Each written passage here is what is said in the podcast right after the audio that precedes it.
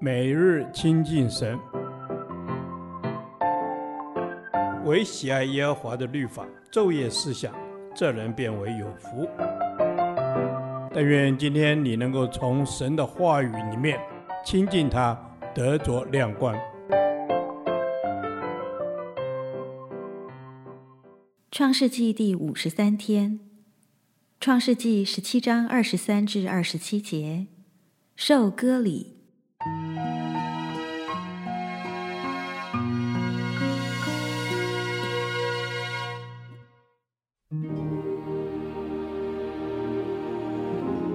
正当那日，亚伯拉罕遵着神的命，给他的儿子以实玛利喊家里的一切男子，无论是在家里生的，是用银子买的，都行了割礼。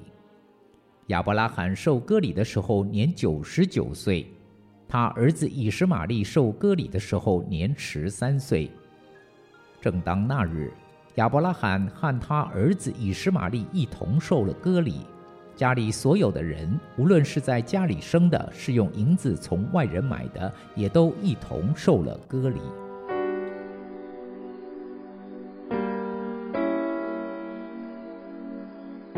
亚伯拉罕回应上帝的吩咐，一如过往那样顺从。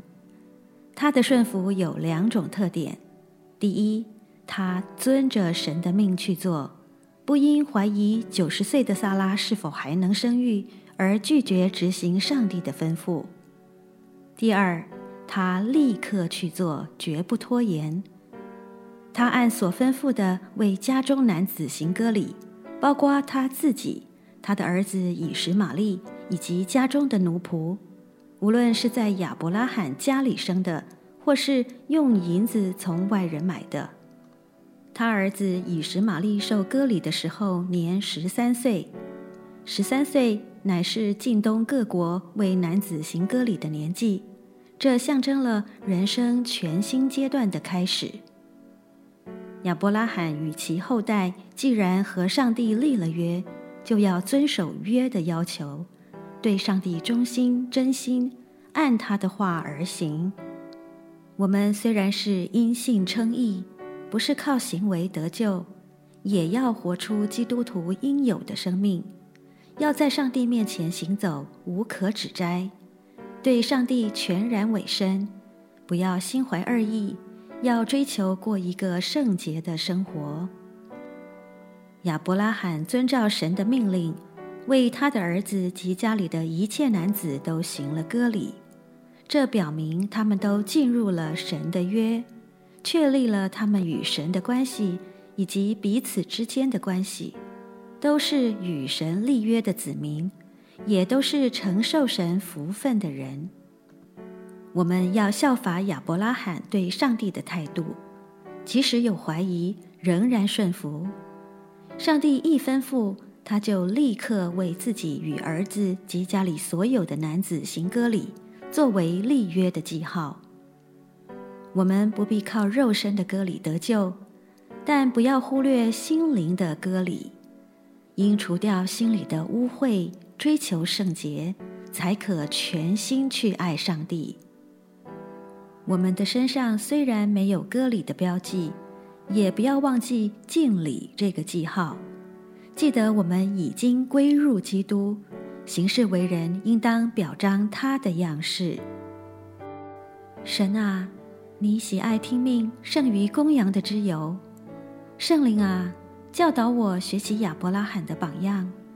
就算我对你的旨意有所怀疑，我仍然定义选择顺服，立即照你的吩咐去行，做个顺命的儿女。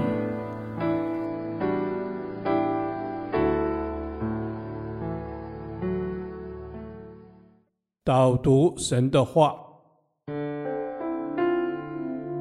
撒母耳记上十五章二十二节，撒母耳说：“耶和华喜悦凡祭和平安祭，岂如喜悦人听从他的话呢？听命胜于献祭，顺从胜于公羊的脂油。”阿门。恩主，你说听命胜于献祭，顺从胜于公羊的脂油。我们岂可像扫罗王一般，只是虚伪表面的顺服，而内心里却是贪爱这世界，只图享受君王的权力与荣耀？让我们在你的话语上更多的顺服，更多的说“我愿意，我请听”。阿门。让我们在你的话语上更多的顺服，更多的说“我愿意，我请听”。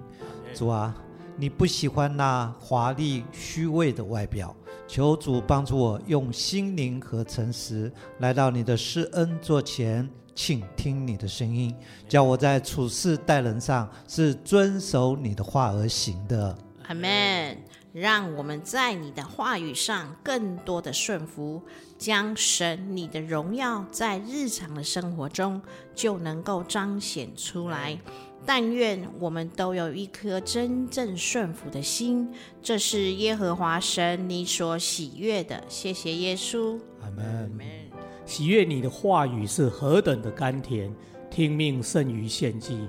顺从胜于公羊的脂油，是何等的敬畏神、尊主为大。让我们在生命中的每一天善尽本分，尊主为大。求让我们殷勤办事，心里火热，常常侍奉主。阿门。是的，求主赐力量给我们，使我们能够殷勤办事，叫我们的心是火热起来的，并能常常侍奉主。服侍是你所赐的恩典，也叫我们在服侍中更能体会顺服的重要性，因为这才是你所喜悦的。阿门。是的，主啊，每个人都会软弱，每个人的心神，其实你都检查，隐藏的事没有不被显露的。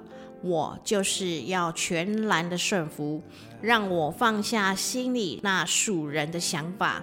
真实的做个心口合一的人，谢谢主耶稣，奉耶稣基督的名祷告，阿门。耶和华，你的话安定在天，直到永远。愿神祝福我们。